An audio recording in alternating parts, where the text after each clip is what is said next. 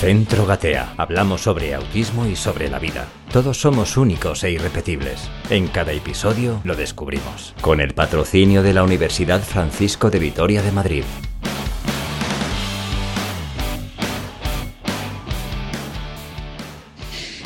Ustedes están en un avión y de pronto se ponen nerviosos porque el avión despega y esa magia de volar a uno a veces le revuelve un poquito todo el organismo. Y de pronto comienza a respirar o a ser consciente de que respira. Marta Rodríguez, gerente del Centro Gatea. Muy buenos días, Marta. Hola, muy buenos días, Maite. Pues sí, la verdad es que hoy nos apetecía hablar de, de algo que está bajo nuestro control, que en la vida hay muy poquitas, muy poquitas cosas que están bajo nuestro control y la respiración, bueno, normalmente lo hacemos de forma inconsciente, pero también la podemos controlar y ahí se obra pues la magia de que todo el cuerpo reacciona a, nuestra respiración, así sea agitada o, relajada. Así que bueno, yo creo que hoy podemos dedicar un ratito a hablar de la respiración, que es algo que hacemos todos, que sabemos hacer todos y que podemos controlar todos. Pero antes de hablar de la relajación, y de la respiración y de cómo llegar ahí, de cómo contar y de cómo respirar, eh, Marta, vamos a dar las gracias porque estamos, estamos muy contentos. hay muchas personas en todo el mundo y las estadísticas de nuestro podcast así lo dicen, que nos están escuchando.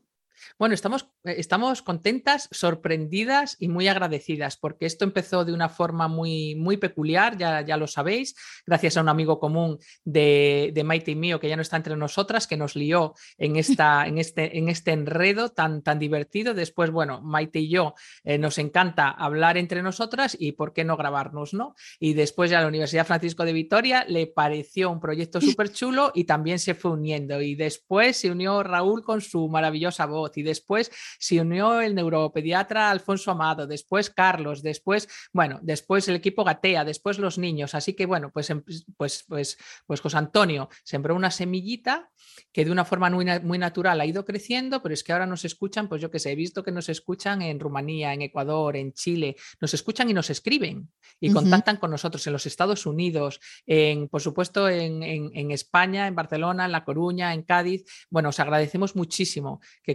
contacten con nosotros nos, nos, nos, llena de satisfacción que alguien dedique un poquito de su tiempo libre a escuchar las conversaciones entre Maite y mías que, que, no están preparadas, que no están guionadas y que es, bueno, es decir, Maite, ¿de qué hablamos hoy? Pues ¿te apetece hablar de esto? Ah, pues me, me, apetece un montón. Obviamente, el centro de nuestras conversaciones son las personas con autismo que tenemos ya muy claro Maite y yo que nos enseñan casi más que lo que les enseñamos. Entonces, todo lo que nos enseñan y nosotras aprendemos con ellos, pues os lo queremos contar y, felices de que, de que, gusten y que nos veáis pues en YouTube, en, en, Spotify, en Apple Podcast y en todas estas plataformas que hay, que de esto ya se encarga Maite, que para mí es una locura, pero que cada uno utilice la plataforma que más le guste y si quiere vernos, que nos vea en YouTube.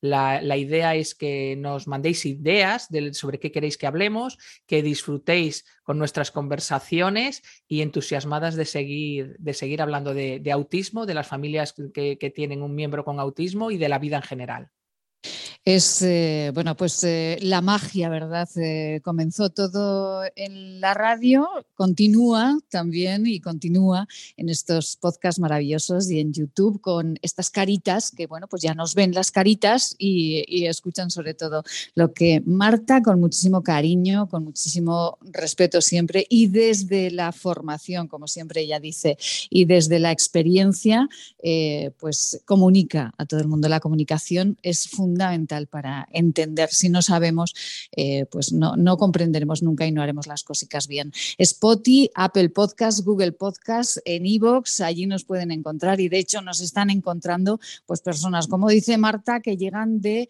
eh, bueno, pues de, países tan maravillosos pues como, como Estados Unidos, como Argentina, México, Chile, Australia, Rumanía, Bolivia, Panamá. Es que es una barbaridad, eh, de verdad, muchísimas gracias. Bueno, y de hecho, en el máster del Centro Gatea hay personas de, estos pues países. Sí, tenemos alumnos de Argentina, tenemos algunos de Chile, tenemos, tenemos alumnos de México, de Ecuador. Es como, bueno, la verdad es que impacta un poquito porque quieres llegar, quieres llegar a todos esos sitios, pero no crees que puedas llegar. Y cuando te llaman, pues bueno, hemos tenido algunas, algunas entrevistas, hacemos una entrevista antes de admitir un alumno a, nuestro máster y bueno, una alumna de, los Estados Unidos y es como, ¿cómo nos has conocido? Pues escuché vuestro podcast, después me metí en vuestra web, después os pedí información, entonces es como, como emocionante, como, como se ha universalizado la comunicación, cómo puedes llegar, pues tú desde Zaragoza, yo desde Madrid o desde Valladolid o desde donde esté, nos juntemos y nos oigan desde, desde, todo el mundo. La verdad es que es impresionante y creo que es un recurso que, que, hay que utilizar. Comuniquémonos, compartamos información, compartamos formación, compartamos conocimientos, porque ahora la tecnología lo permite y merece la pena el esfuerzo. Gatea.org, ahí encuentran absolutamente toda la información del Centro Gatea, un centro pionero en España, un centro eh, que se crea. ¿Quieren saber ustedes cómo se creó el Centro Gatea y por qué? Pues vayan a nuestros podcasts y ahí sabrán la historia de Marta, que es una historia extraordinaria de esfuerzo, de superación y de querer. Eh, querer que se puede, ¿no? Creer que se puede, querer que se pueda, como la canción, y ahí está el Centro Gatea. Bueno, y mucha parte de, ese centro llegó respirando, Marta. Pues mira, sí, suena muy absurdo, pero bueno, la diferencia entre una persona que, crea un centro y una que no es que una persona lo hace y la otra no. Y para hacerlo hay que tener, pues, em, la determinación de querer hacerlo. A mí a veces me dicen las madres, no, es que digo, yo soy una persona normal tirando a mediocre y a lo mejor la diferencia es que yo me pongo a la acción, que cuando yo quiero algo lo hago y no escatimo en el esfuerzo, pero es la única diferencia, es la perseverancia y el esfuerzo, que mm, en mi casa me llaman cabezona. soy perseverante, no, no, eres muy cabezona. Entonces, bueno, cuando quiero algo persevero, me pongo a la acción, no lo recreo en mi mente una y otra vez, a mí me gustaría, a mí me gustaría, no es, a mí me gustaría, lo escribo y lo hago. Y eso lo podemos hacer todos, no tiene nada de mágico, es el ponerte a la acción. ¿Qué ocurre cuando tienes un niño con autismo, eh, en mi caso de grado 3, afectado, que, necesita de su madre 24 mm, horas al día durante 365 días? Pues que te queda muy poca energía para ponerte a la acción. Entonces, eh, tienes que pensar en estrategias de, recuperación para recuperar tu energía, porque es que se la das toda y se la das toda porque quieres dársela. Mi circunstancia personal era que yo tenía que compatibilizar mis 24 horas con él con una vida laboral y entonces aprendí, bueno, fui al psicólogo, recomiendo desde aquí, de hecho Sauce es un centro de psicología que está en Gatea, en las mismas instalaciones, que se ha creado para ayudar a las familias de las personas con autismo. Ayudamos a muchas más personas, pero en principio era mi necesidad de tener un psicólogo y digo, si la tengo yo, posiblemente la tengan el resto de las familias. Lo preguntamos, así era, de forma que hay familias que mientras su hijo está en terapia, ellas están con el psicólogo. Y una de las cosas que me enseñó mi psicólogo, que me las he quedado para mí, para todos los días, me enseñó muchas cosas buenas, ¿no? Pero una de las que me enseñó es a, a respirar y yo, claro, le miré con cara de, mm, disculpa, yo si no respiro me muero y yo creo que tú también. No, mujer. Tenía mucha paciencia conmigo, Pedro. Dice, no, mujer, me refiero a aprender a respirar bien para que todo tu organismo se beneficie de la respiración. Respirar es un acto reflejo. La, gente no dice, no decimos, voy a inhalar, voy a exhalar. Voy a inhalar, voy a exhalar. Tampoco decimos, abro los ojos, los cierro. No, el sistema nervioso central lo hace de una forma automática, pero el corazón late sin que tú digas ahora te toca latir, el riñón filtra sin que digas ahora te toca filtrar, en fin, funciona de una forma automática.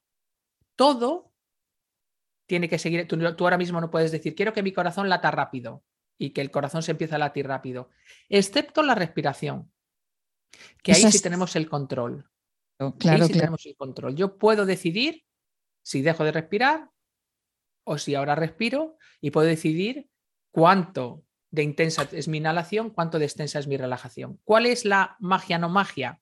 ¿Cuál es la, el truco para, para relajarse? Pues que es un mecanismo psicobiológico, que la respiración y la mente están unidas, que yo eh, cuando mi mente está, vamos a llamarlo, alterada o con estos pensamientos rumiantes que tenemos todos, pero los familiares de una persona con autismo es tremendo. Dice, dice una, una creo que es neuróloga, eh, Nazaret Castellanos dice que hay aproximadamente 90.000 pensamientos automáticos sobre los que no tenemos el control al día. 90.000 pensamientos. estos, pensamientos que tenemos de, mm, hoy madre mía, qué gorda estoy, hoy madre mía, qué mal me queda esto, porque claro, además el cerebro ya sabemos que tiene la inclinación a lo negativo por una cuestión de supervivencia. Entonces te pasas el día con sobreviviendo a 90.000 pensamientos, muchos de ellos eh, nadie dice, oye, mira qué tía más estupenda, qué inteligente soy, qué lista. Eso lo tenemos que hacer de forma consciente y recomiendo hacerlo de forma consciente. ¿no? Entonces, bueno, tienes esos pensamientos automáticos que las familias de personas con autismo pueden ser. Ayer, de hecho, hablé con una madre en Gatea, os lo puedo contar porque no la conocéis ni hay posibilidad de que la conozcáis y no voy a decir su nombre, ¿no? Que ella su pensamiento es no lo puedo soportar, así no hay quien viva, eh, porque a mí, él dice que el por qué a mí, a ella es un pensamiento que puede tener, dice, yo es que lo puedo tener, te diría casi constantemente, porque me tiene que pasar a mí, yo así no puedo vivir, esto es insoportable y estamos hablando de que tiene una hija de 14 años. Qué barbaridad. pero lleva años y años. Claro, pero ocurre mucho, Marta. Es como cuando nos ocurre un accidente de tráfico, cuando nos ocurre o, cuando nos dan un diagnóstico de enfermedad, siempre te preguntas, ¿por qué a mí? ¿Por qué a mí? Claro, y es una pregunta que no tiene respuesta. Claro. Así, la respuesta es porque la vida es así. ¿Por qué no a ti? Claro, porque yo le decía a esta mamá, anda, mírala. se lo dije así. Digo, anda, mira qué graciosa. O sea, que a ti no y a mí sí. Se quedó como cortada diciendo, bueno, no quiero decir eso, también digo que porque a ti, digo, porque la vida es así.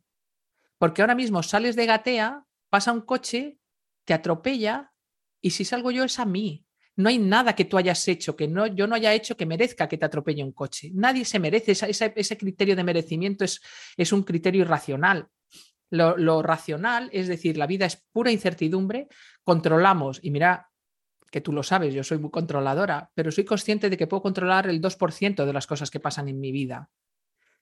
Y el único control que tenemos es la actitud que tenemos ante lo que nos pasa.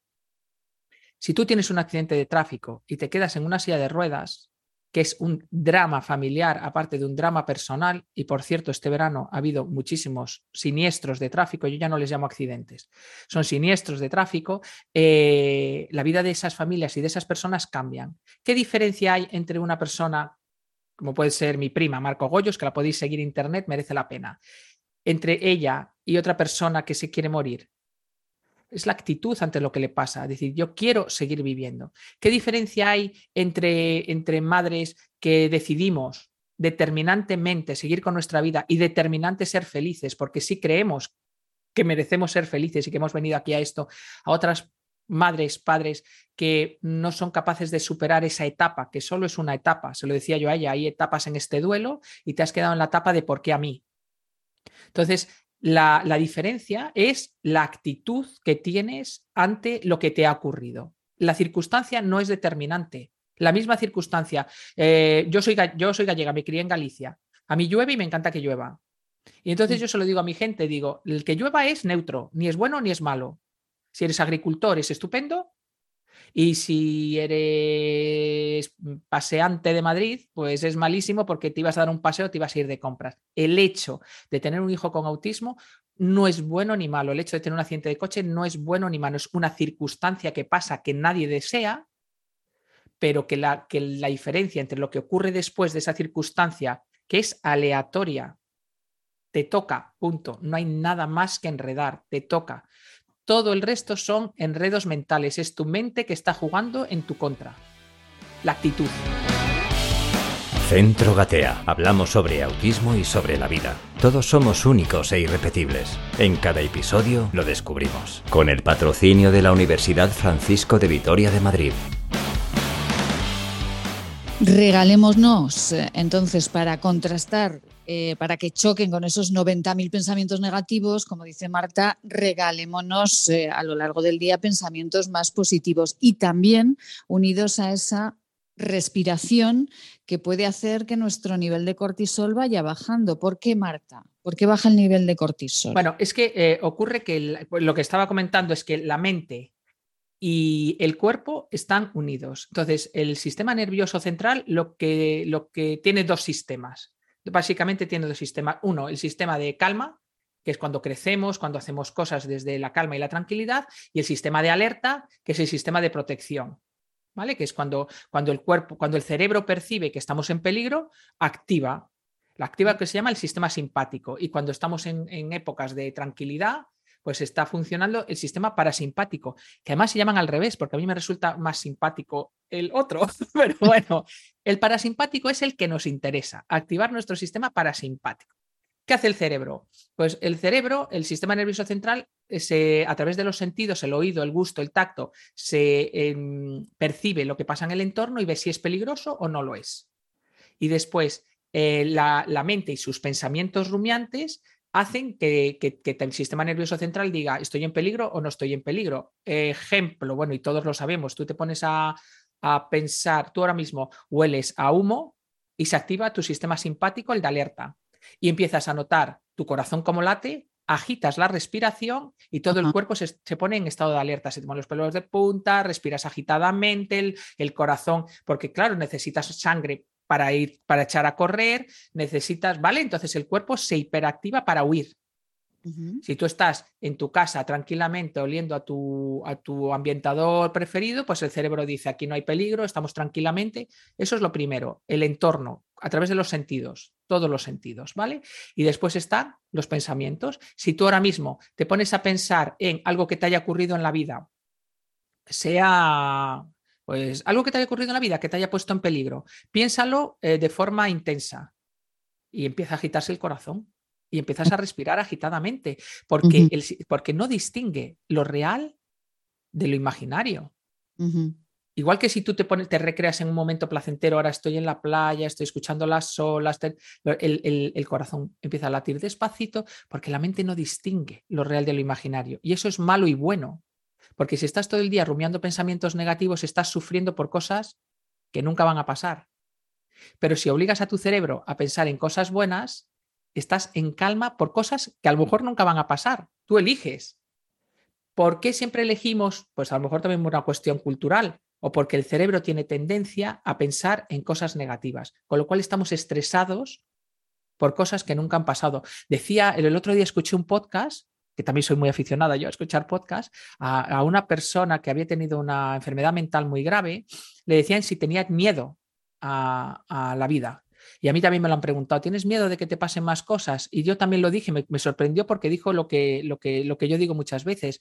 Digo, yo era como muy miedosa en el sentido de decías, ay madre mía, si tengo un accidente de coche, no me apetece no me gusta subir en el coche, no me gusta subir en el avión, no me gusta arriesgarme no sé qué, no, me, no quiero subirme en globo, no quiero, tengo miedo a tener cáncer, tengo miedo a tener no sé qué, todos tenemos esos miedos. Bien, pues lo que ha cambiado mi vida es un miedo que nunca tuve estaba como prevenida y alterando mi sistema nervioso central con miedos y pensamientos de cosas que nunca jamás han ocurrido.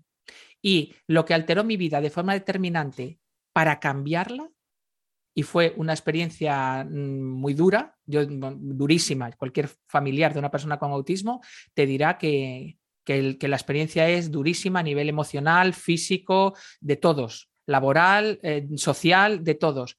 Bueno, pues lo que me ocurrió nunca fue un miedo que estuviera en mi lista. Nunca. Entonces, ¿por qué vivir con miedo? La vida te va a sorprender, no te preocupes. Vive sin miedo. Sí, sí, la vida te sorprende. Vive sin miedo. y trabaja tu actitud. Es decir, soy capaz de controlar lo que pienso y tengo el poder de controlar lo que pienso y no quiero pensar más por qué a mí. ¿Por qué a mí? Porque sí. Y ahora lo que quiero pensar es, se puede ser feliz con una persona con autismo en la familia porque fulanita lo es, menganita lo es y tarantanita lo es. Y si no es, lo parece. Y si lo parece, puede serlo.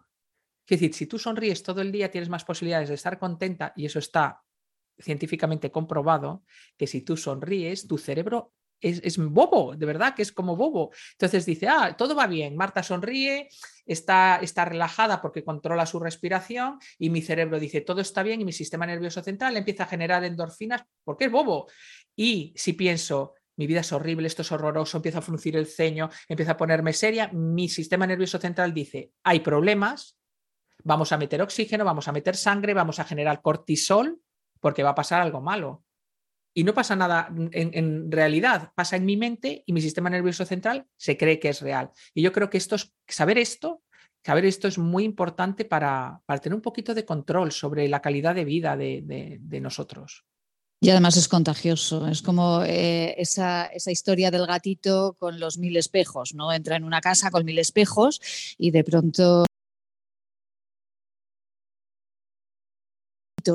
se asustan con él y se va corriendo, pero otro día el gatito entra, sonríe y son mil sonrisas las que se le devuelven. Ah, mira, pues, no lo sabía, no lo había oído nunca. Es, así. Es una historia muy hermosa porque es verdad eh, que los demás, a los demás contagias las sonrisas y tú vas al camarero y le pides un café agrio eh, con cara agria, pues te va a servir un café agrio. Si le sonríes seguramente, pues eh, te sonreirá. Y Eso es así. Eso es así, eso es así, funciona, o sea, no, no, es, no, es, no es magia. Eso funciona y tu cerebro lo que recibe es lo que tú dices, lo del gatito, un montón de impactos de gente sonriendo, con lo cual crees que la vida es, es, alegría y felicidad. Entonces, bueno, todo esto tiene mucho que ver con cómo respiramos. Yo a veces que vienen mamás aquí a, a, mi, bueno, mi despacho, que no es mi despacho, aquí los despachos son de todos, ¿no? Si hace falta para terapia, yo me voy. Eh, vienen aquí a hablar conmigo y con mucha frecuencia digo, respira. Y me dice, estoy respirando. Digo, no, no, estás haciendo respiraciones muy cortas. Que, fijaros, ¿eh? las hacemos con mucha frecuencia. Estamos en la parte alta de, los pulmones haciendo respiraciones muy cortas. Estamos diciéndole a nuestro cerebro, eh, actívate porque estamos en peligro. Y es un hábito, el hábito del estrés, de estar siempre estresados, yendo a los sitios a toda prisa, pero aunque sea un sábado y vayamos de compras, tenemos que ir estresados. Y en Madrid ni os cuento. Será un gusto irse fuera de Madrid porque dices, bueno, aquí la gente respira un poquito más calmada. respira, hazte tres respiraciones profundas, tres respiraciones de llenar la barriguita, como le decimos a los niños con autismo. Es decir, llena la barriguita, respira hasta que tu barriguita esté llena, contamos tres y lo soltamos en cinco. Y ahí lo que estamos es el, activando el sistema parasimpático. ¿Qué ocurre cuando tú llenas de oxígeno tu cuerpo? y haces una respiración relajada y diafragmática que tu cerebro dice, no hay peligro, y empieza a tener pensamientos calmados, se revierte todo el proceso, pero, pero se revierte en tres minutos en tres minutos, el, sistema nervioso central percibe que no estás en peligro, que puedes, que puedes relajarte, que tu corazón puede latir más despacio, que tu riñón puede latir más despacio, que no hace falta generar cortisol porque no hay que echarse a correr y que podemos empezar a generar dopamina, endorfina y eso se produce en aproximadamente 3-4 minutos.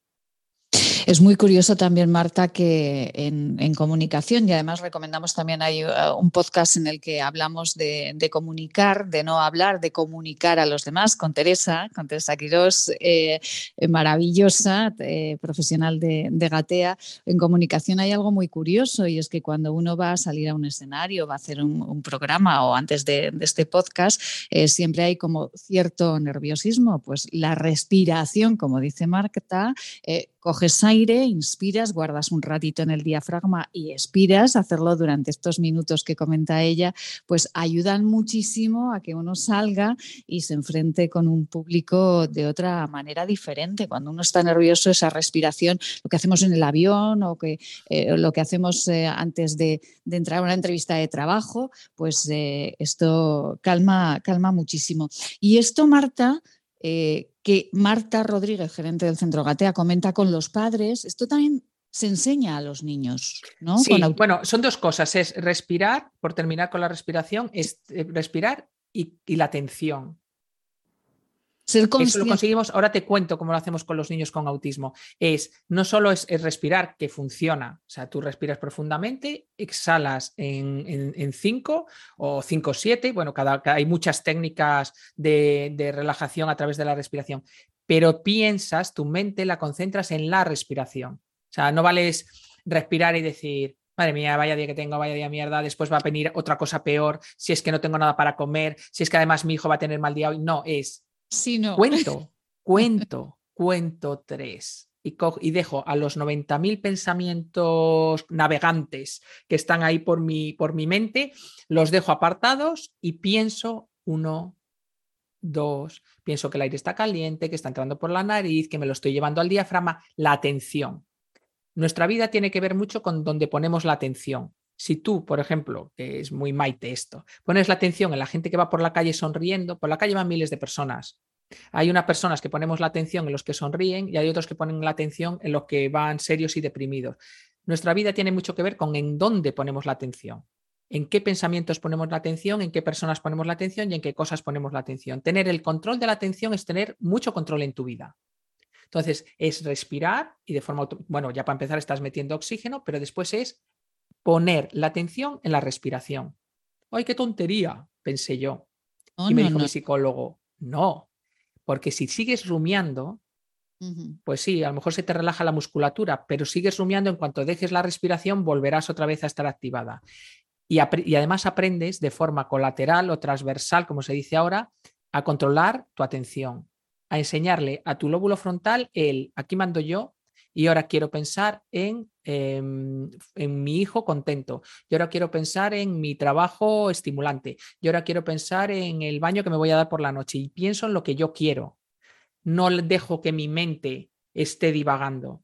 Entonces, con la respiración, al final es meditación, ahora mindfulness, son técnicas de respiración con control de pensamiento. No se consigue, meditar no es tener la mente en blanco. La mente en blanco yo creo que es imposible. No sé si algún monje budista es capaz de tenerla en blanco. No es un objetivo tenerla en blanco. El objetivo es controlar mi atención. Es, ahora respiro en uno, dos, tres, y ahora exhalo en uno. Entonces, eso hace que tu cabeza no pueda pensar en otra cosa más que en uno, dos, tres. ¿Cómo lo hacemos con las personas con autismo? Pues bueno, dependiendo del grado de las personas y el sistema de comunicación que utilicen, no mm. les explicamos, mira, hay dos sistemas, uno simpático y otro parasimpático. Para empezar, porque dicen, yo no quiero volver a gatea, estas tías son unas pesadas. no. Eh, dicen ellos. claro. Entonces, eh, dependiendo del grado, utilizamos su sistema de comunicación, sean fotos, sean pictogramas o sea verbal o el sistema que utilicen. No, no hay más que, traducirlo al sistema de comunicación que tenga cada uno en cada momento, ¿no? Y es simplemente el, sin la explicación cognitiva, el poner pues, pues tres personas, tres pictogramas, imaginaros, metiendo aire por la nariz, que esos pictogramas existen, están en Arasac y ahí los puede descargar cualquier persona, y otros cinco echando aire por la boca, por ejemplo. Perdón. Y entonces se entrena, se entrena en sesión y además intentamos condicionarlo y hacerlo cuando están tranquilos, para que lo asocien a un sitio donde ellos están tranquilos y a un estado de tranquilidad. Entonces, para estar tranquilo, respiramos así, de forma que cuando no están tranquilos, conocen la técnica. Si quieres estar tranquilo, pues nosotros sugerimos que en casa hay un sitio de estar tranquilo.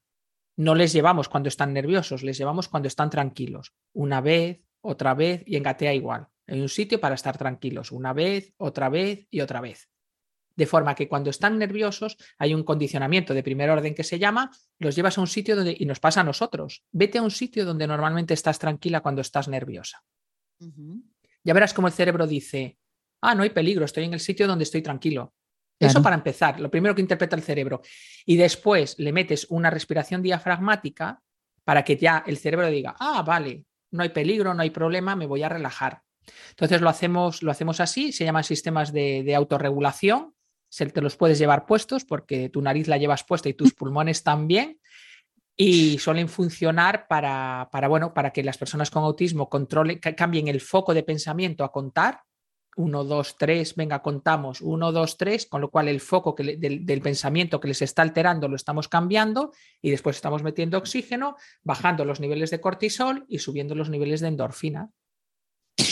Así de sencillo. Es que claro, como lo dice Marta, es hiper sencillo, pero no se crean que para llegar a este punto, cuando, bueno, pues en el caso de, los padres, eh, cuando tienen un diario tan complicado, como hemos explicado otras veces, pues llegar a este punto de relajación no es sencillo. Yo recuerdo que en uno de los podcasts Marta ya nos hablaba de ese momento coche, de ese momento respirar, para poder seguir a diario y para poder eh, pues llevar eh, de forma más optimista, ¿no? de forma más eh, positiva la vida ¿no? y organizarse un poquito más.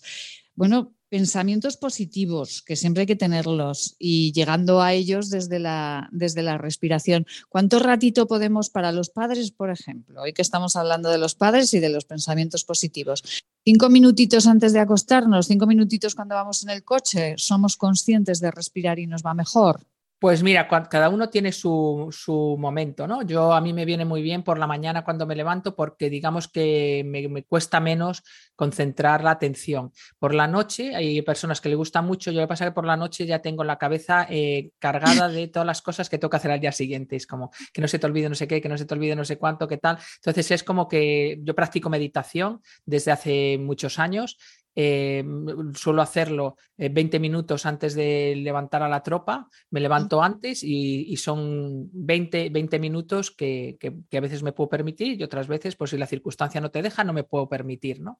Pero sí que es como un objetivo, es decir, me levanto la primera y antes de que empiece el follón, pues 20 minutos de, meditación, que no es más que controlar tu respiración, hacer la diafragmática y controlar la atención, poner la atención en la respiración. La atención se va por ahí porque la cabeza es como es, pero es el ejercicio en el que tú le dices a tu cerebro, eh, olvídate de la amígdala, aquí lo que manda es el lóbulo frontal.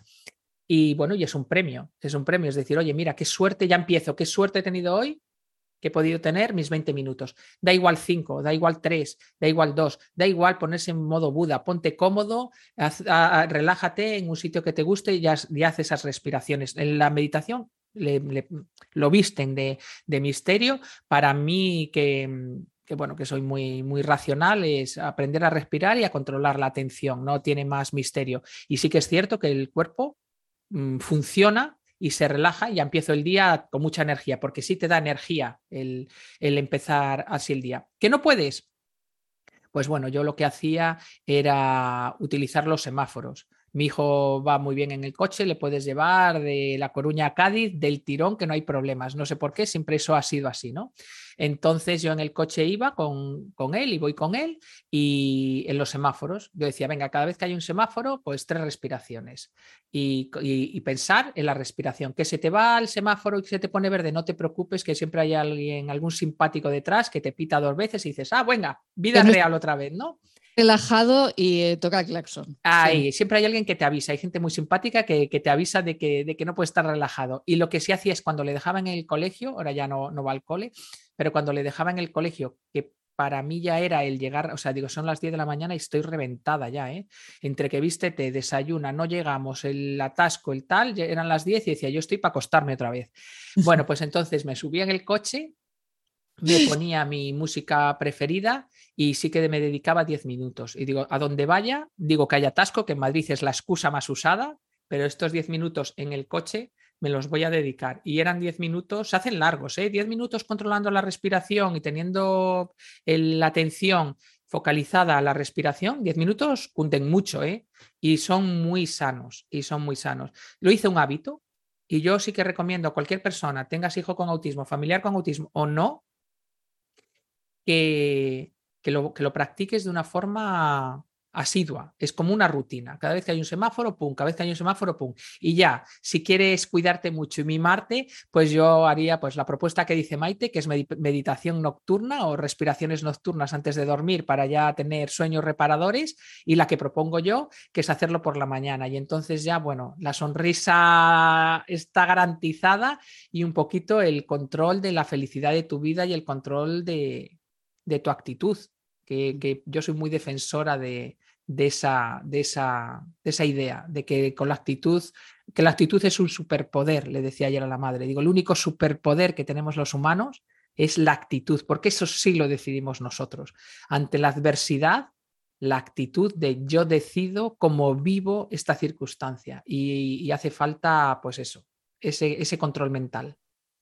Ayer hablaba también con una amiga escritora y decía, bueno, pues es que las cosas malas le pasan a todo el mundo y las circunstancias adversas le pasan a todo el mundo. La única diferencia es eh, la actitud, como dice, como dice Marta, la actitud con la que nos enfrentamos a, todo ello. Porque, bueno, pues todos hemos pasado momentos duros en la vida y claro. que superarlo. Esta sonrisa, no se crean que eh, la sonrisa de Marta o la mía es eh, algo porque no nos sucede nada. Es como actitud ante los hechos, ¿no? Eso es, eso es, y ese es el superpoder de los humanos, lo tenemos todos. Tienes que querer, tienes que querer, porque es lo que te hace libre, es lo que te hace libre, la actitud ante las circunstancias, porque si eres víctima de las circunstancias, te empiezas a encontrar mal, porque yo creo que los humanos estamos diseñados para ser libres. Entonces es la libertad de, sí, esta circunstancia es dura, sí, esta circunstancia es limitante, sí, esto no es lo que yo esperaba, está fuera de mis expectativas, pues cambia tus expectativas, pues cambia tu idea de tu vida, pues cambia todo en pro de tu felicidad y la felicidad de la gente que vive contigo. Y se puede, se puede, yo lo digo porque lo he hecho y lo, he hecho porque he visto que otras personas lo hacían. Y siempre he pensado, si ellas pueden en esa circunstancia tan adversa, yo tengo que intentarlo, ¿no? Y, lo intenté y lo conseguí y a veces la vida me vuelve a, dar vueltas porque tener un hijo con autismo no te libra de todas las demás adversidades, ¿no? Entonces es como otra vez, es como qué pereza, ¿no? Déjame un poco en paz. O sea, no, yo a veces lo digo, digo, no hay nadie más que yo, ¿sabes? Me siento ahí en ese momento víctima y digo, pero tú es boba, entonces, una persona más que le pasa cosas y, de ti depende salir de esta eh, indemne o, estancarte en, el posicionamiento de víctima que mm, las víctimas, eh, las que personas que se sienten víctimas sufren mucho y es un sufrimiento innecesario. Yo se lo decía el, pues ayer o antes de ayer, así esta semana está siendo un poco complicada, ¿no? porque venimos de las vacaciones y los padres vienen agotados. Y se lo decía a una madre, digo, te lo digo con todo el cariño, tu sufrimiento es improductivo, no beneficia a nadie. No beneficia a tu hijo, no te beneficia a ti, no beneficia a la familia, no, no, no beneficia absolutamente a nadie. Entonces, eh, yo soy muy partidaria del sufrimiento productivo. Si yo tengo que ayudar a una persona y ayudando a esa persona yo sufro, pues si sea esa persona quien sea, mi hijo para empezar y mis hijos y, quien sea, un amigo, un familiar, pues tú dices, bueno, pues he hecho un esfuerzo, lo he pasado mal, pero en pro de un beneficio. Este sufrimiento del pensamiento rumiante de por qué a mí así no se puede vivir, esto no hay quien lo aguante, yo me quiero morir, quiero que se muera él, quiero que se muera ella, que los tenemos todos, que no hay que sentirse culpable, que esos pensamientos los hemos tenido todos. Es decir, esto tengo que cortarlo, tengo que controlar mi pensamiento controlar mis pensamientos, focalizar mi atención a las cosas buenas. Y eso se entrena respirando y, pues en mi caso, meditando, haciendo mindfulness o cualquier cosa de estas. Tengas un hijo con autismo, tengas un padre con Alzheimer, tengas un accidente de tráfico, estés en una silla de ruedas, tengas un cáncer, tengas lo que tengas, que todos tenemos algo. Eh, esto yo creo que es una técnica que la naturaleza nos ha dado, que podemos utilizar y oye, el objetivo ya, bueno, Maite y yo lo defendemos a muerte, es ser feliz, que a eso has venido. Y además eh, por experiencia propia, eh, como, como, bueno, por, experiencia las dos. Eh, Exactamente. Sabemos perfectamente que o tiras para adelante con esa actitud positiva o la vida va a ser. Pero un positivismo no, no un positivismo tontorrón. No, el de, ay, yo es que soy súper feliz, es que a mí me gusta. No. La Alicia. Aprendo de la experiencia. Lo que me está pasando me ha enseñado muchas cosas. Este, yo creo que las personas eh, estamos diseñadas también para superarnos y para aprender. Yo he aprendido muchísimo de mi experiencia. Soy otra persona diferente, tú también. Y yo creo que somos personas mejores, porque los humanos en la adversidad nos superamos y tenemos y desarrollamos capacidades que creíamos que no teníamos. Entonces, oye, no te digo mm, ir buscando la adversidad, como un, dice, bueno, yo voy a crecer como persona, voy a ver si tengo suerte y me pilla un coche. No, no hagáis eso, no. Pero sí decir, eh, ¿qué puedo aprender de esta experiencia que estoy viviendo? Y, se pueden aprender muchísimas cosas, muchas. Y las personas con autismo tienen una vida muy complicada. Maite, nacieron. No, no, ahí la vida les, les fue adversa desde el momento cero. Nacieron con unas capacidades diferentes, que no están adaptadas a la sociedad en la que vivimos. Y digo a la sociedad que la que vivimos, porque a lo mejor mi hijo en el, en el Amazonas sería mucho más feliz porque la carga social y las costumbres serían mucho más relajadas, vive en la sociedad que vive, no tiene las capacidades que hacen falta para desenvolverse sin apoyos en la sociedad en la que vive. Y oye, chica, yo en Gatea les veo sonreír, les veo, les veo reírse, les veo disfrutar les veo adaptarse a la vida que les toca con, satisfacción y alegría, ¿eh? y les ayudamos a que eso sea así, con calidad de vida. Entonces yo decía, ¿quién soy yo para estar amargada cuando mi hijo, que tiene 20.000 dificultades más que yo, está sonriendo? Entonces, aprendamos de que en la adversidad, naciendo en la adversidad, siendo eh, el mundo en el que vives algo no adaptado para tus capacidades, eh, eres feliz y eres capaz de hacer feliz al que está enfrente, ¿quién somos nosotros, los padres, para decir em, esto no puede ser? No, yo, aprendí, aprendí muchísimo de él si tú puedes, yo puedo. Si tú sonríes, yo también. Si tú con las dificultades que tienes dices que vas a este cumpleaños, yo voy a hacer cosas que creo que no, que no me apetece hacer y voy a hacerlas. Todas esas lecciones o las aprendes o las ignoras. Yo creo que, esto va de, aprender de ellos, ayudarles lo poquito que sabemos ayudarles y esforzarnos en seguir aprendiendo para seguir ayudándoles y que nos ayuden. Nada más que añadir, respire respiren. Ahora, mientras escuchan este podcast, escuchen a Marta, respiren y la vida, desde luego, va a cambiar durante un ratito. Poquito de aquí, poquito de allá, pues como decía mi abuela, un poquito de cada sitio. Al final, el granero se llena en positivo. Así es, grano no hace granero, pero ayuda al compañero. Eso. A respirar, a respirar despacito y a, focalizar en, pensamientos, en pensamientos realistas pero positivos. Muchísimas gracias a todos los que nos están escuchando en este momento. Vengan de donde vengan, de Argentina, de Rumanía, de Chile, de Estados Unidos, de España, de, de Fraga, de Huesca, de Madrid, de donde estén. Muchísimas gracias. Eh, y bueno, ya saben que quieren ustedes saber un poquito más de la vida con autismo o sin él. Aquí lo tienen, Centro Gatea. Marta Rodríguez, gerente del Centro Gatea. Muchas gracias. Muchísimas gracias. Un beso enorme a todos. Un beso.